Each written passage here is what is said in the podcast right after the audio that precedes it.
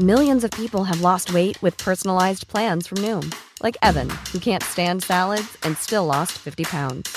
Salads, generally, for most people, are the easy button, right? For me, that wasn't an option.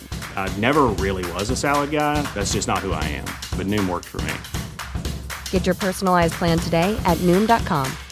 Real Noom user compensated to provide their story. In four weeks, the typical Noom user can expect to lose one to two pounds per week. Individual results may vary. ¿Qué tal? ¿Cómo le va? Buenas tardes. Estás a punto de escuchar Yo soy Javier Alatorre. las noticias con Javier Alatorre. La vamos a pasar muy bien. Comenzamos.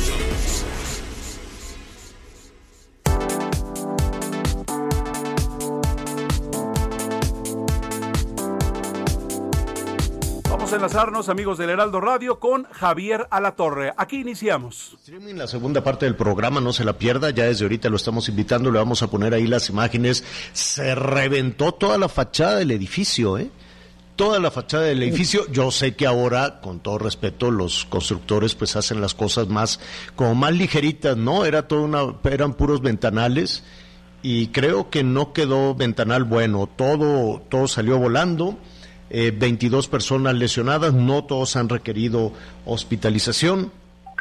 Y sí, efectivamente, las primeras, eh, las los eh, primeros informes nos dicen que este, es acumulación de gas, de gas natural. A, a ver, eh, Miguel, Anita, ayúdenme con esto. En este edificio, por ejemplo, ellos ya no tenían que estar batallando con, con la pipa y con el camión, con los cilindros de gas. Ya les llegaba en al- por algún tipo de ducto, ¿así es? Así es, el gas este, natural, Javier, ya va por ductos, es como de la misma forma como la que te llega el Es agua. lo por que está sugiriendo, es lo que está proponiendo el presidente, que en algunas zonas este que, que este empezar a conectar a las viviendas y a los edificios con gas natural, ¿así es? Sí, eh, yo creo que sería una buena opción en los lugares que apenas se están construyendo y que evidentemente, bueno, pues tendrían un diseño inicial, sin ser arquitecto, pero pues utilizando la lógica, que tendrían un diseño inicial para que se lleven a cabo estas instalaciones. Eh, a nosotros nos tocó ver cuando empezó el gas natural con esta empresa española, que de repente veíamos cómo se empezaron a perforar por todos lados y como en la Ciudad de México no existen los planos de donde pasa un ducto de agua, por donde pasa un cable o incluso por donde pasan ductos de Pemex, porque también este, recordar a nuestros amigos que seguramente han visto estos postes amarillos donde dice no excavar ducto de Pemex, en efecto, eh, por ahí pasa algún ducto con algún tipo de combustible. Entonces, eh, seguramente en las zonas nuevas yo creo que sería muy conveniente, en las zonas ya construidas y donde ya la infraestructura ha sido rebasada por la por las construcciones, yo creo que sería muy complicado. Así es, Anita. Bueno, pues estamos viendo que ya está ahí la jefa de gobierno Claudia Sheinbaum y informa que hay 22 personas lesionadas de las cuatro, de las cuales cuatro fueron trasladadas a un hospital cercano. Y pues estamos viendo de ver la fachada que está destruida.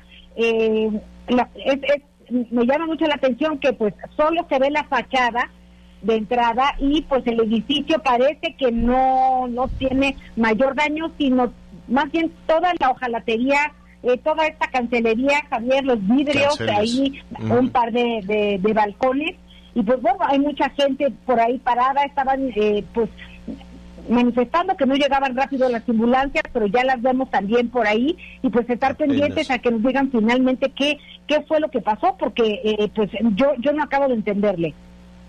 Sí, ya ahí está la, ahí está la jefa de gobierno, ahí está también la Guardia Nacional. Eh, están, eh, dicen, pues ya ve que le ponen nombres a, sus planes, pero bueno, ahí tiene presencia la, la Guardia Nacional. Eh, no sé, pues habrá que ver qué es lo que hacen ellos, a lo mejor evitar la rapiña, aunque pues ya saben, ¿no? Cuando hay un accidente los primeros que se meten pues son los policías y son los primeros en llevarse todo. Entonces esperemos que, que por lo menos protejan la integridad, la seguridad de las personas. Sé que de los edificios aledaños por lo menos 300 personas les dijeron, ¿saben qué? Vámonos todos para afuera en lo que se garantiza la seguridad de las personas. Muy bien, pues es información que está en desarrollo.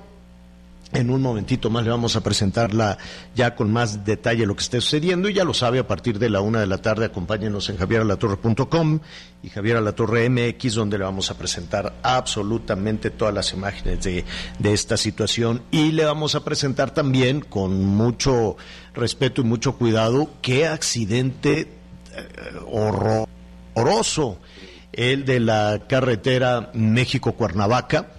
Eh, lo, vamos a poner rápidamente en, antecedentes porque pues un grupo de, motociclistas este salió a, recorrer aquí la autopista y qué pesar, ¿no? Qué, qué, qué, pena el fallecimiento de siete, si no me equivoco, siete motociclistas muertos, quince lesionados, pero alrededor de todo esto, tú conoces muy bien esa autopista, Miguel, no necesariamente porque eres automovilista, sino porque lo recorrías, eh, si no dos o tres veces a la semana, me llamó muchísimo la atención los eh, comentarios a través de las redes sociales de personas que eh, Insistimos, es una pena, enviamos nuestra, nuestra solidaridad a los familiares de las víctimas este, y al mismo tiempo nos dimos cuenta de la cantidad enorme de personas que se quejan de estos, eh, ¿cómo le diré?, enjambres de automovilistas, de, de motociclistas.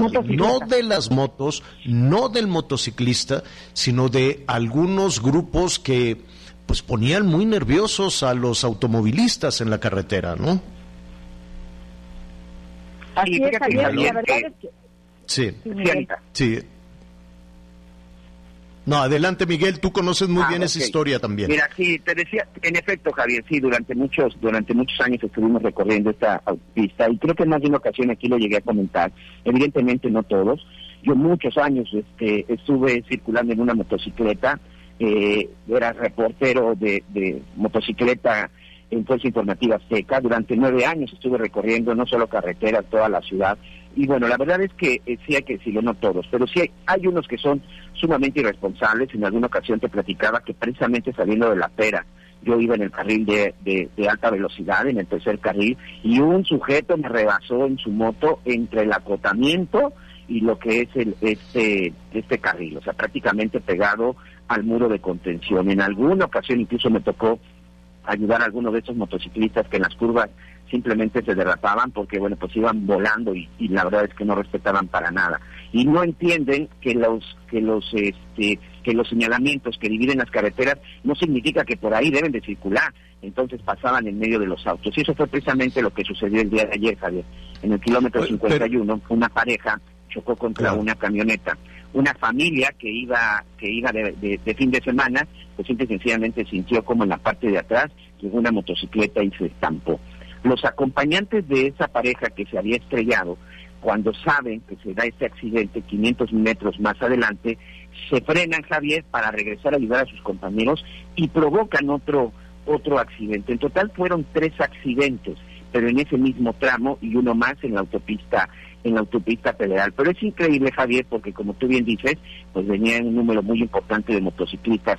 Y no lo digo yo, ¿eh? Hay declaraciones de ellos mismos en el lugar que decían, sí, veníamos echando carreritas y veníamos hasta los 250 kilómetros por hora. Es una locura circular a esa a esa velocidad en una motocicleta, en un auto, en lo que tú quieras.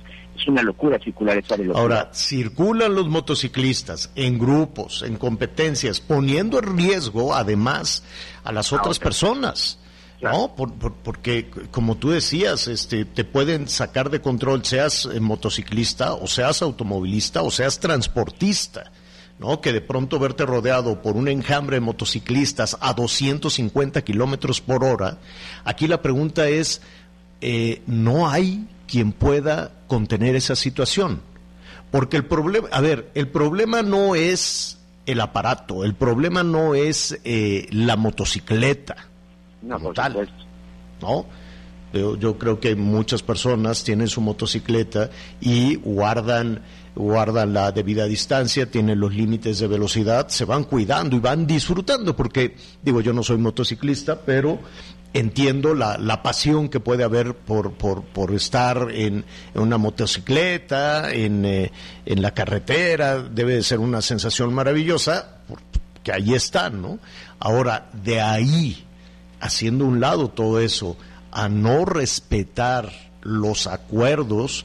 Yo, yo no he visto, y con todo respeto, en las, en las eh, autopistas y en muchas ocasiones en las vías de comunicación de las ciudades, eh, que alguien digo, hay, hay muchos motociclistas que trabajan en esto y que van cuidando correctamente no, y, y todas la las moto disposiciones. Es una gran opción de transporte, Javier. La verdad, hoy la motocicleta es una gran opción de transporte. En esta epidemia hemos visto que las motocicletas, que mucha gente se ha valido de una motocicleta para trabajar, pero yo creo que sí es importante no colocarlos en la misma canasta. Sí, no, no, no, no, no es importante colocarlos en la misma canasta, no, al contrario, lo que estoy hablando yo, aquí es qué hacemos con la, las disposiciones para la circulación en las carreteras y en las ciudades, ¿no? Si, si las disposiciones de circulación en la ciudad, si los semáforos y los, y los eh, anuncios de, de, ¿cómo se llama?, máximos de velocidad, aplican solo a los automovilistas, porque parece que así es, ¿no? O, o, porque esta situación, esta situación lamentable, terrible que se ha vivido en este fin de semana con el fallecimiento de estas personas, pues era eh, anunciada cotidianamente, por lo menos todos los fines de semana, cuando estos grupos eh, salen a hacer estas competencias, ¿no? Y lo primero que, que, las personas que están alrededor piensan, pues que se podría provocar una, una situación lamentable como la que sucedió, ¿no? No sé ustedes qué opinan y sobre todo nuestros amigos. Un poquito más adelante vamos a hablar Vamos a estar platicando también con eh, eh, las eh, autoridades, vamos a estar platicando con los responsables de eh, ahorita mismo le voy a decir eh, si vamos a tener acá, acá está. a, bueno estamos buscando a acá acá acá está bueno que estamos buscando a las autoridades del estado de Morelos para que alguien, este nos no digan sé si, algún es posible si algún patrullero puede alcanzar y sancionar a un grupo de motociclistas que van a 250 kilómetros por hora. No, es imposible, Javier. Y ese fíjate que es parte del problema. Y en algún momento el gobernador del estado de Morelos, a quien hemos estado buscando desde el día desde el día de ayer, porque bueno, pues ya sabes, ¿no? Cuando suceden este tipo de accidentes, empieza la pelotera de, no, es del lado de la Ciudad de México, no, es del lado de Morelos, ah, no, este como es autopista, le compete a la Secretaría de Comunicación y Transporte. El hecho es que hasta ahorita pues no hemos podido dar con ninguna, con ninguna autoridad para preguntarle al respecto. Pero mira, te digo, yo, en varias ocasiones incluso llegué a hacer reportajes. Yo platicaba con gente de la entonces, desde la Federal de Caminos, la Policía Federal y hoy Guardia Nacional Carreteras, en donde decían que cuando decidieron desaparecer el equipo de motociclistas de la policía, era ya imposible pues darle seguimiento y sobre todo tratar de detener estos sujetos. En efecto, una patrulla, por muy acondicionada que esté, no alcanza los 250 kilómetros por hora y si lo alcanza, pues prácticamente se estaría convirtiendo pues en una pues en un arma mortal, en algo que sería Claro. incluso gravísimo para los elementos. Alcanzar a un motociclista en la México Cuernavaca a 250 kilómetros por hora en un automóvil, señor, es prácticamente imposible. Y la otra, pero no hay, no hay retenes, no hay casetas, aunque estén tomadas por tomadas por cualquier organización. ¿eh?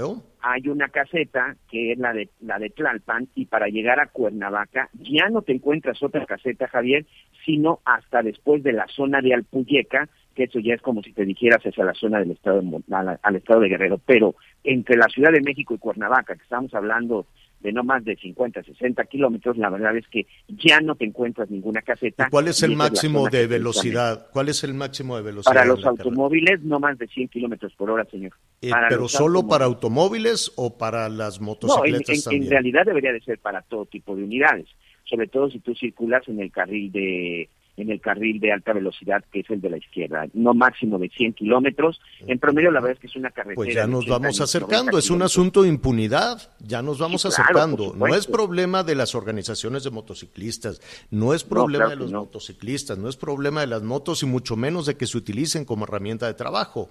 Es un asunto de impunidad que si te dicen la máxima es 100 y ellos van a 250 y en ocasiones dos personas en la misma motocicleta, pues bueno, ya eh, las consecuencias lamentables, terribles, ahí están. Lo estaremos tomando, denos su punto de vista, desde luego situaciones como esta se viven en diferentes partes del país. Oiga, ha provocado muchísimos comentarios la situación de este jovencito de, que, fue eh, torturado, eh, abusado y asesinado presuntamente por policías allá en Mérida, José Eduardo Ravelo.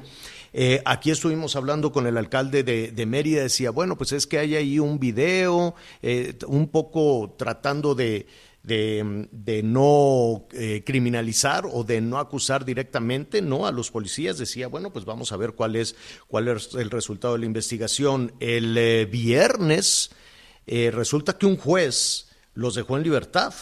Un juez decidió que no se iba a vincular a proceso a los cuatro policías que porque había contradicciones en la investigación. Solo por contradicciones, bueno, pues no, habrá, habrá que investigar. Decía que, que la víctima eh, señalaba a los uniformados con otro color de uniforme y que por eso. Válgame Dios, imagínate una persona golpeada, amenazada, eh, violentada, abusada sexualmente y que dijeran, no, es que como dijo de otro color de los uniformes, pues que por eso, o por lo menos eso era parte de lo que decía el juez y se ha generado un revuelo tremendo en, eh, eh, desde luego allá en Mérida. Sí, Anita fue el juez de control del primer distrito judicial, Rómulo Antonio Bonilla Castañeda, el que resolvió no vincular a proceso a los cuatro policías.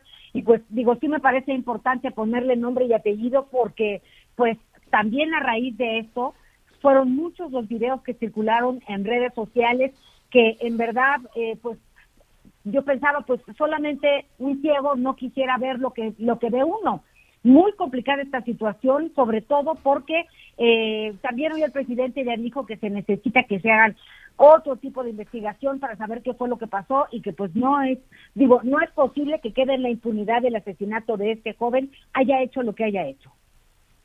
Vamos a platicar, es, es una situación este, muy dolorosa, eh, desde luego, y que no se le puede dar carpetazo si no fueron los policías quienes fueron y qué niveles de responsabilidad tienen la corporación policíaca, la fiscalía, el hospital, el juez, es decir, cada vez son más los niveles de responsabilidad que deberían de estarse investigando. La señora Dora María Ravelo es madre de José Eduardo, este chico, casi un niño, que fue víctima de una situación que todavía no se ha eh, eh, esclarecido y le agradecemos, eh, agradecemos de nueva cuenta esta comunicación. Señora, buenas tardes. Buenas tardes. entiendo que usted está tratando incluso de entrevistarse con el presidente para exigir justicia.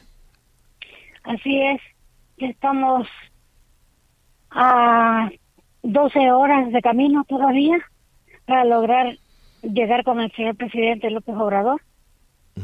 eh, yo eh, me detuve a desayunar en, en, un lado de la carretera y vi la mañanera, donde él dice que va a, a intervenir para poner una denuncia ante la CNDH, pero no la de, de Yucatán, por supuesto, y esto ya es eh, la, ¿cómo se le llama?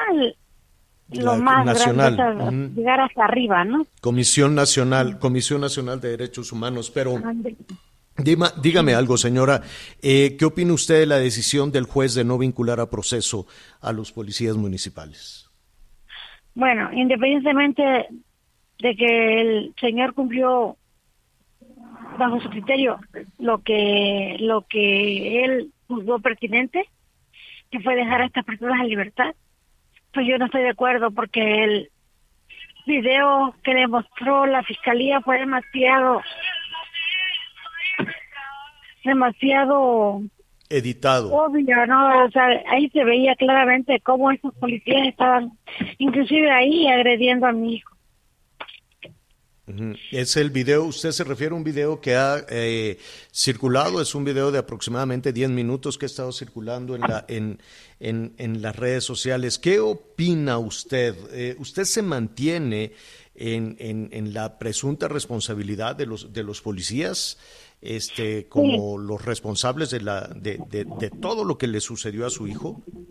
así es, mire, eh, independientemente del video que anda circulando en las redes, el, el video el video que le mostramos al señor juez, ahí se ve también claramente, pero los que andan circulando por fuera son más explícitos, son mucho más, ¿no?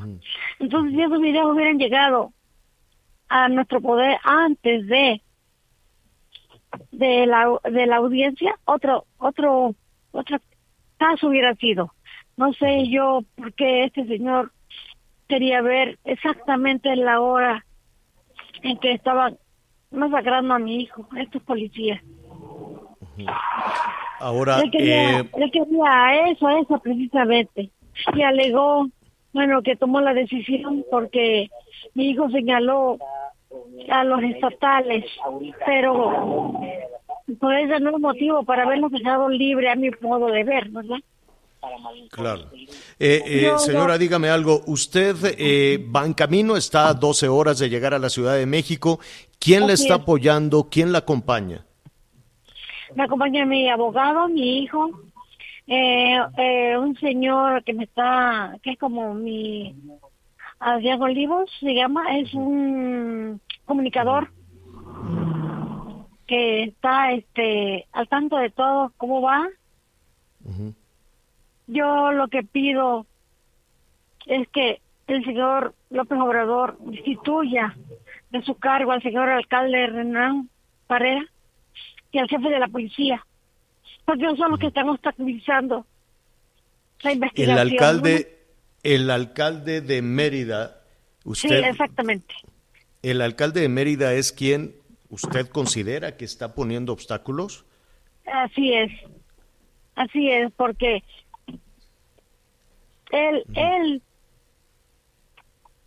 él no está, no está, él es el que debe de, de, de, él es el jefe de los policías. Para que el jefe de la policía entregue los videos que hacen falta, para que se acabe de esclarecer todo lo que sucedió ese día. Anda volando una hora, una hora de trayecto de donde recogieron a mi hijo a la comisaría, que son 10 minutos.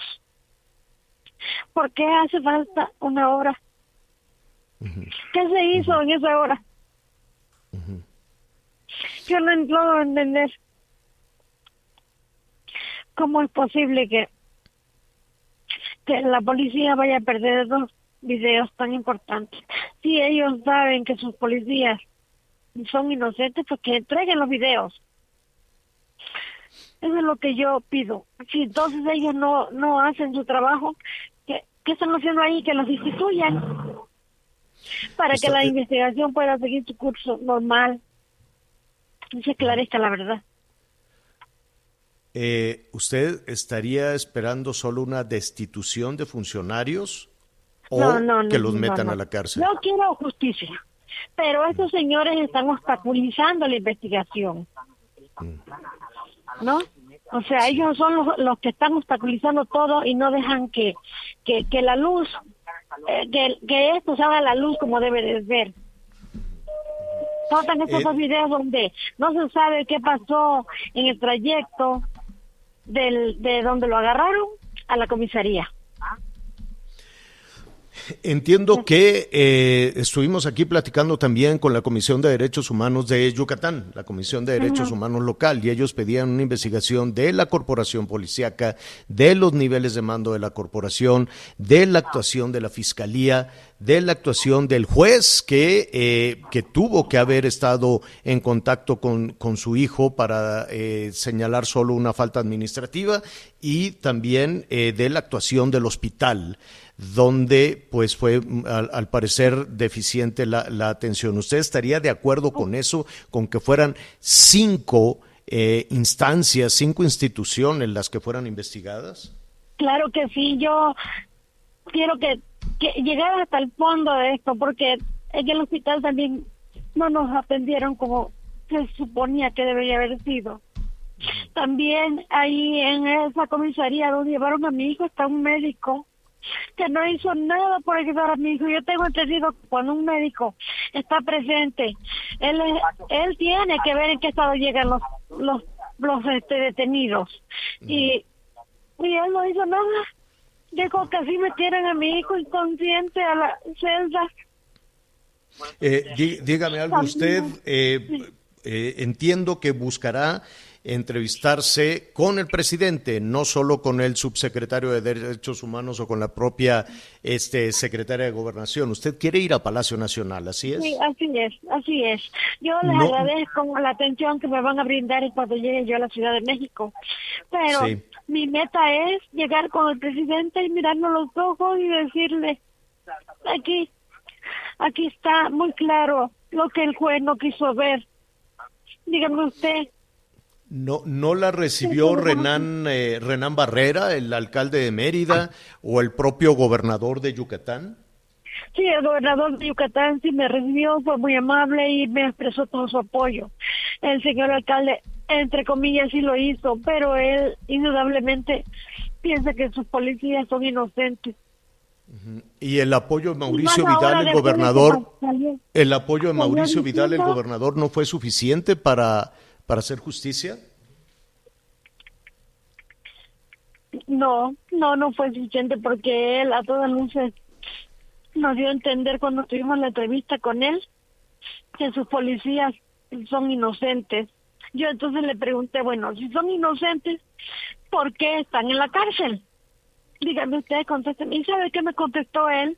Me mm. dijo, es que era necesario, tenía que calmar los ánimos de la gente los ánimos de la, de la sociedad porque yo soy una figura pública y mis aspiraciones son ser llegar a ser gobernador.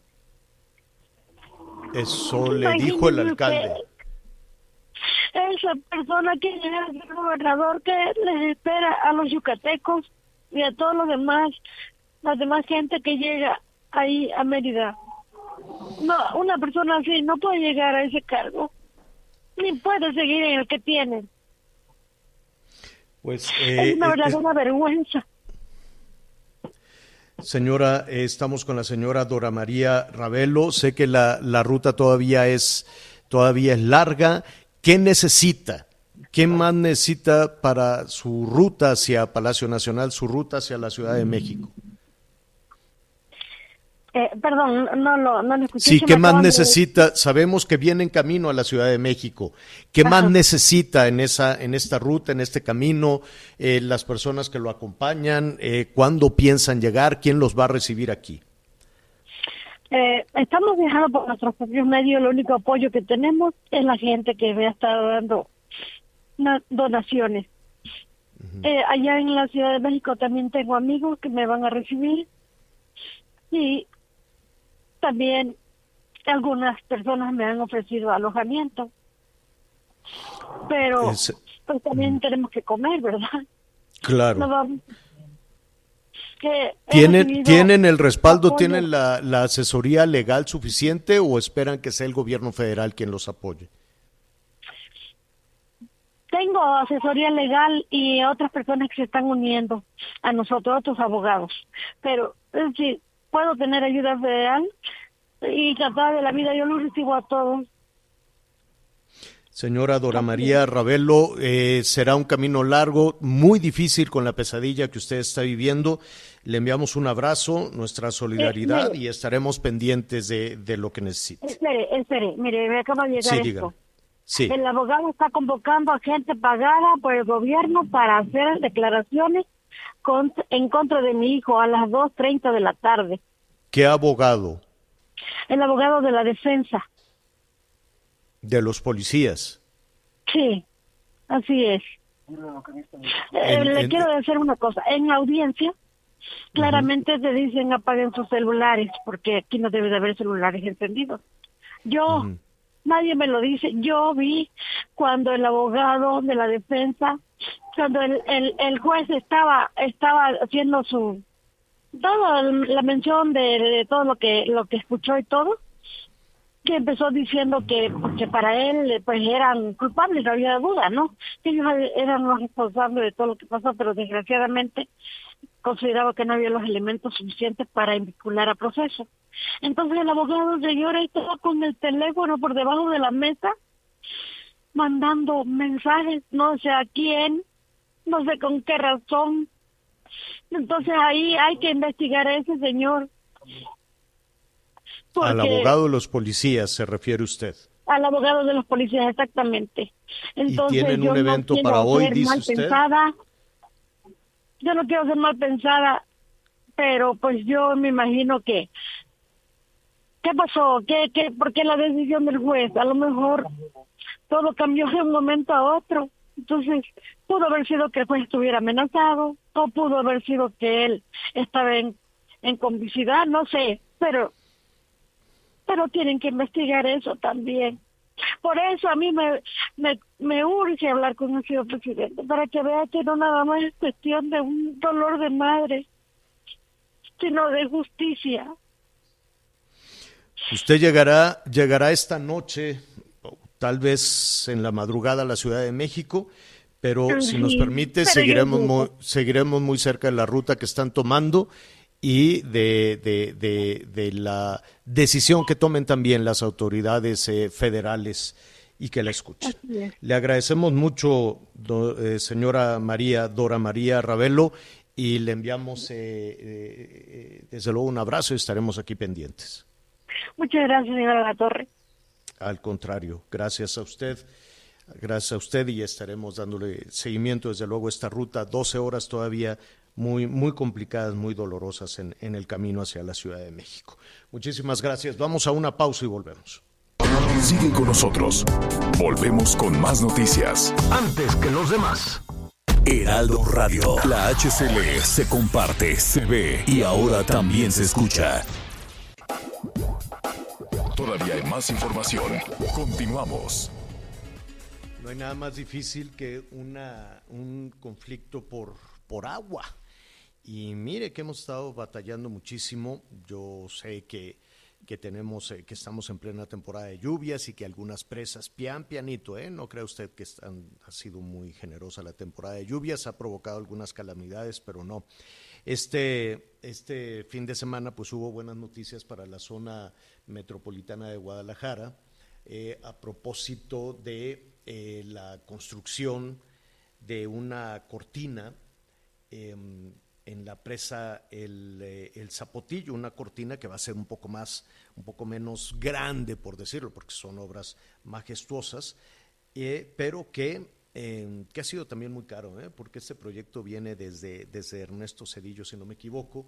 Mire, le voy a decir a grandes rasgos, este proyecto que se había definido, eh, desde hace ya muchísimo tiempo se viene arrastrando mucho dinero y mucho tiempo y muchas decisiones políticas con la presa del Zapotillo que tendría beneficios para eh, la zona de los Altos de Jalisco y de, y de León, Guanajuato en particular, ¿no? Algunas comunidades de, de Guanajuato, pero en particular de León. El asunto cambió, la buena noticia es para la zona metropolitana de Guadalajara, que para ellos era otra presa que ya no se hizo. Ahora este, se está avanzando en, en, este, en este tema de la presa que se inició por allá de 1900, de 1900, del 2011, perdón, desde 2011. ¿Qué opinan de esta decisión en eh, Guanajuato? ¿Qué se opina de esta decisión en particular en León, Guanajuato? Héctor López Santillana es el alcalde de León y me da muchísimo gusto saludarte. Héctor, ¿cómo estás? Buenas tardes. Javier, un gusto saludarte a ti y a todo tu auditorio. ¿Qué opinas de esta decisión que se tomó respecto a, El Zapotillo?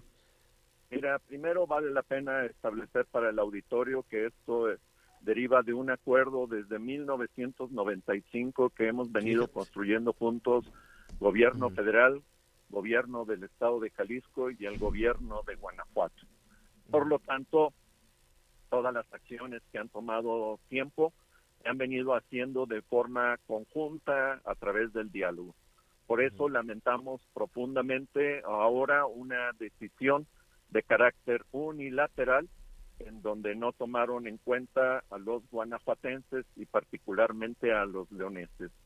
Y aquí quisiera yo aprovechar para expresar que este acuerdo no busca sacrificar a nadie, sino que era el aprovechamiento de aguas eh, superficiales que hoy no estaban siendo aprovechadas por ninguno de eh, ningún ciudadano y que a través de la construcción de esta presa permitiría aprovechar esas aguas, esos escurrimientos eh, que de acuerdo a los estudios serían suficientes para dotarle agua a los altos de Jalisco, una parte a la zona metropolitana de Guadalajara, con obras complementarias, tienes razón, pero también eh, a, la zona eh, de León, Guanajuato. Por eso seguimos insistiendo y solicitamos de manera muy respetuosa pero enérgica la posibilidad de restablecer este diálogo para que podamos entender cuáles son las razones del gobierno federal y el y dado que ellos mismos hablaron de un plan alterno nos presentan entonces cuál es esa solución que desde el gobierno federal ellos están vislumbrando. Aquí el asunto para decirlo claramente es que los dejarán sin una parte importante de abastecimiento de agua. Y no solo eso, corrígeme si me equivoco, alcalde, pero Guanajuato también ha pagado en toda esta historia larguísima de decisiones políticas, de decisiones administrativas y de inversión, también le ha entrado a los costos. Sí, mira, la primera parte, nosotros desde que se firmó este acuerdo en el 95, lo primero que hicimos fue ceder un volumen importante de agua que era aprovechada por nuestros productores para que alimentara el lago de Chapala. Entonces, si hoy en día ese acuerdo del 95 que establecía este derechos y obligaciones hoy van a modificarlo, pues se, se nulifican entonces tanto los derechos como las obligaciones que desde 1995 los guanajuatenses hemos venido cumpliendo de manera puntual, además de las inversiones que hemos realizado y por el otro lado, a lo largo del tiempo, siempre nos, cuando hacíamos solicitud de recursos federales, eh, se nos negaba eh, con el argumento de que se estaban destinando esos recursos para la construcción de la presa y del acueducto.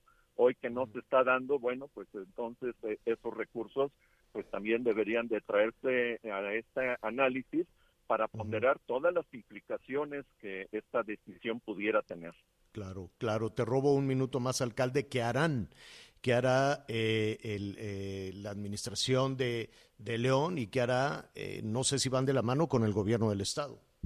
Estamos muy coordinados. Ahorita acabamos de tener una reunión, el organismo operador de agua potable de León, el gobernador, la alcaldesa electa, porque nosotros estamos a 55 días de concluir la administración por lo tanto la alcaldesa eh, ya está sumada en estas mesas y tu servidor junto con el equipo.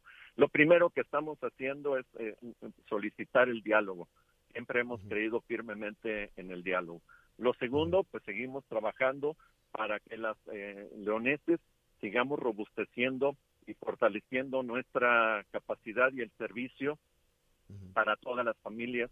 Pero sí que quede muy claro que se, dependeremos eh, respetuosamente, pero enérgicamente, el derecho eh, humano al, al, agua, eh, porque esta agua es para los seres humanos, no para ninguna actividad económica. Y de forma coordinada hemos decidido iniciar cuatro mesas, una mesa técnica, técnica económica, una mesa jurídica, una mesa de comunicación y obviamente una mesa también de análisis político para que las acciones que vayamos tomando vayan siendo siempre en el ánimo de construir eh, eh, y fortalecer la relación y la coordinación entre Jalisco y Guanajuato y con el gobierno federal. Así es, Héctor, pues estaremos muy pendientes de, de, lo que se resuelva en esas mesas y de la respuesta que se tenga, eh, entiendo de Jalisco, pero también, pero también del gobierno, del gobierno federal. Muchísimas gracias, Héctor. Un abrazo, Javier, y Al contrario. actualizar que la cita la estamos solicitando ahorita estrictamente con el gobierno federal. ¿Con quién? ¿Con, con agua? Eh, el gobernador, el gobernador está solicitando la cita con el presidente de la República y, y tu servidor y junto con el organismo operador queremos una reunión con el director de, de, Conagua.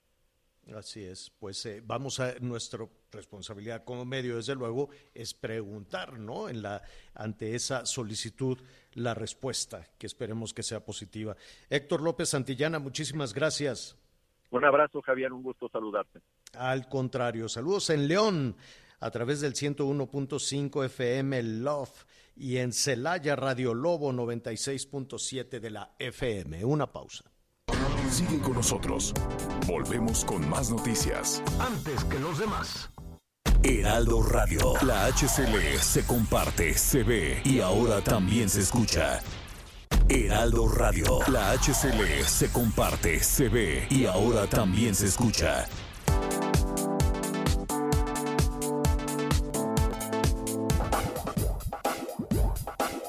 Todavía hay más información. Continuamos. Muy bien, muchas gracias. Continuamos con más información y bueno, me da mucho gusto como siempre saludar a Aris Chávez de nuestros amigos del Instituto Politécnico Nacional, quien siempre nos tiene una buena opción, sobre todo cuando hablamos de salud. Aris, ¿cómo estás? Buen inicio de semana. Muy buen inicio de semana, mi querido Miguel. Pues mira, con las noticias de que los contagios, por lo menos en este fin de semana, han tenido un incremento muy preocupante pero yo les tengo buenas noticias porque, bueno, pues a lo mejor nosotros nos estamos cuidando, pero el que está al lado de nosotros, quién sabe, por eso hay que siempre tener un sistema inmunológico fuerte. El sistema inmunológico es importante porque es el filtro por donde pasan virus y bacterias. Si actualmente salimos a la calle con un sistema inmunológico debilitado, es decir, con unas defensas muy bajas, pues lo más probable es que nos vamos a contagiar. Por eso hay que elevar nuestras defensas y lo podemos lograr así como lo están haciendo muchas personas actualmente con el factor de transferencia. Es una investigación extraordinaria que hizo el Instituto Politécnico Nacional por más de 10 años de investigación científica, porque se dieron cuenta que muchas de las enfermedades que padecemos tienen que ver con un sistema inmunológico débil crean el factor de transferencia, que son una serie de ampolletas que vamos a tomar todos los días, que logran desde las primeras dosis elevar nuestro sistema inmunológico hasta un 470%. Al ser tan elevado, al tener tantos glóbulos blancos en nuestro organismo, entonces podemos crear una barrera protectora que hace que sea mucho más difícil un contagio. Este tratamiento lo pueden tomar toda la familia, lo pueden tomar bebés, lo pueden tomar adultos mayores, mujeres embarazadas, lo puede tomar prácticamente cualquier persona, porque además no tiene ningún efecto secundario. Muchas personas están preocupadas por este tema de los efectos secundarios. Bueno, pues con el factor de transferencia eso no les va a pasar. Y sobre todo, vamos a estar protegidos y vamos a evitar contagios. Lo hemos administrado también porque es muy importante. Esta pandemia nos ha pegado tan fuerte porque ya tenemos unas enfermedades ya de cajón. Hablamos de pacientes con enfermedades autoinmunes, crónico-degenerativas, que ya vienen con un debilitamiento en su sistema inmunológico. El factor de transferencia lo hemos administrado de más de 150 enfermedades con resultados maravillosos. Tenemos pacientes que se han logrado sentir muy bien desde la primera semana. Cáncer, diabetes, lupus, obesidad, hipertensión, problemas cardiovasculares, artritis reumatoide, fibromialgia. Si usted tiene o conoce a alguien que tiene enfermedades respiratorias, asma, bronquitis, influenza, pulmonía, tiene muy buenos resultados. Yo les tengo una muy buena noticia. Nuestros amigos del Politécnico, la verdad es que siempre nos dan muchos regalos. Hoy les van a dar a todas las llamadas que entren, que marquen en este momento al 55, 56, 49, 44, 44, un tratamiento con el precio más bajo. Es un paquete de 20 dosis que ya alcanza hasta para dos miembros de la familia y todas las llamadas que entren le vamos a dar 30 dosis adicionales en su paquete. En total van a recibir 50. Es un tratamiento maravilloso, ya un tratamiento para casi, para casi, ¿qué te digo? Cinco personas de la familia. Viene gratis eh, dos caretas, dos cubrebocas, dos geles antibacteriales. Y les vamos a regalar por última ocasión un smartwatch que tiene más de 30 funciones y unos audífonos AirPods. Si marcan ahorita todo eso va gratis, pero tienen que marcar ya. 55 56 49 44 44. El 55 56 49 4444 y mi querido Miguel, pues yo creo que lo más importante es la salud y en esta época de este tercer pico de la tercera ola ya prácticamente, pues vale mucho la pena protegerse. ¿Cómo ves? Sí, sin duda, protegerse y sobre todo que ya vimos que primera, segunda, tercera, como le quieran llamar, sigue siendo altamente contagioso y afecta todas las edades. Muchas gracias, Ari. Les mando fuerte abrazo, síganse cuidando, no lo olviden. Regresamos con más en las noticias con Javier Alatorre. Sigue con nosotros. Volvemos con más noticias. Antes que los demás. Heraldo Radio. La HCL se comparte, se ve y ahora también se escucha.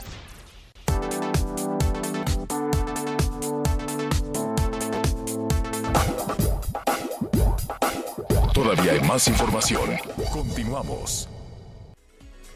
Oiga, eh, estamos llegando a la primera parte, a la primera parte del de programa. Muchísimas gracias a las estaciones de Audiorama y del Heraldo Radio, pero ya lo sabe, lo invitamos a la segunda parte. vamos a ver este tema de los motociclistas. Qué tragedia, qué tragedia de siete motociclistas eh, muertos. La explosión en la Ciudad de México eh, aumentó aumentó también el, número de personas lesionadas. Son solo lesionados, algunos en el hospital, otros están atendidos en el hospital de Joco, pero también había, Miguel, ahí en el edificio que, que voló personas que se estaban recuperando del COVID.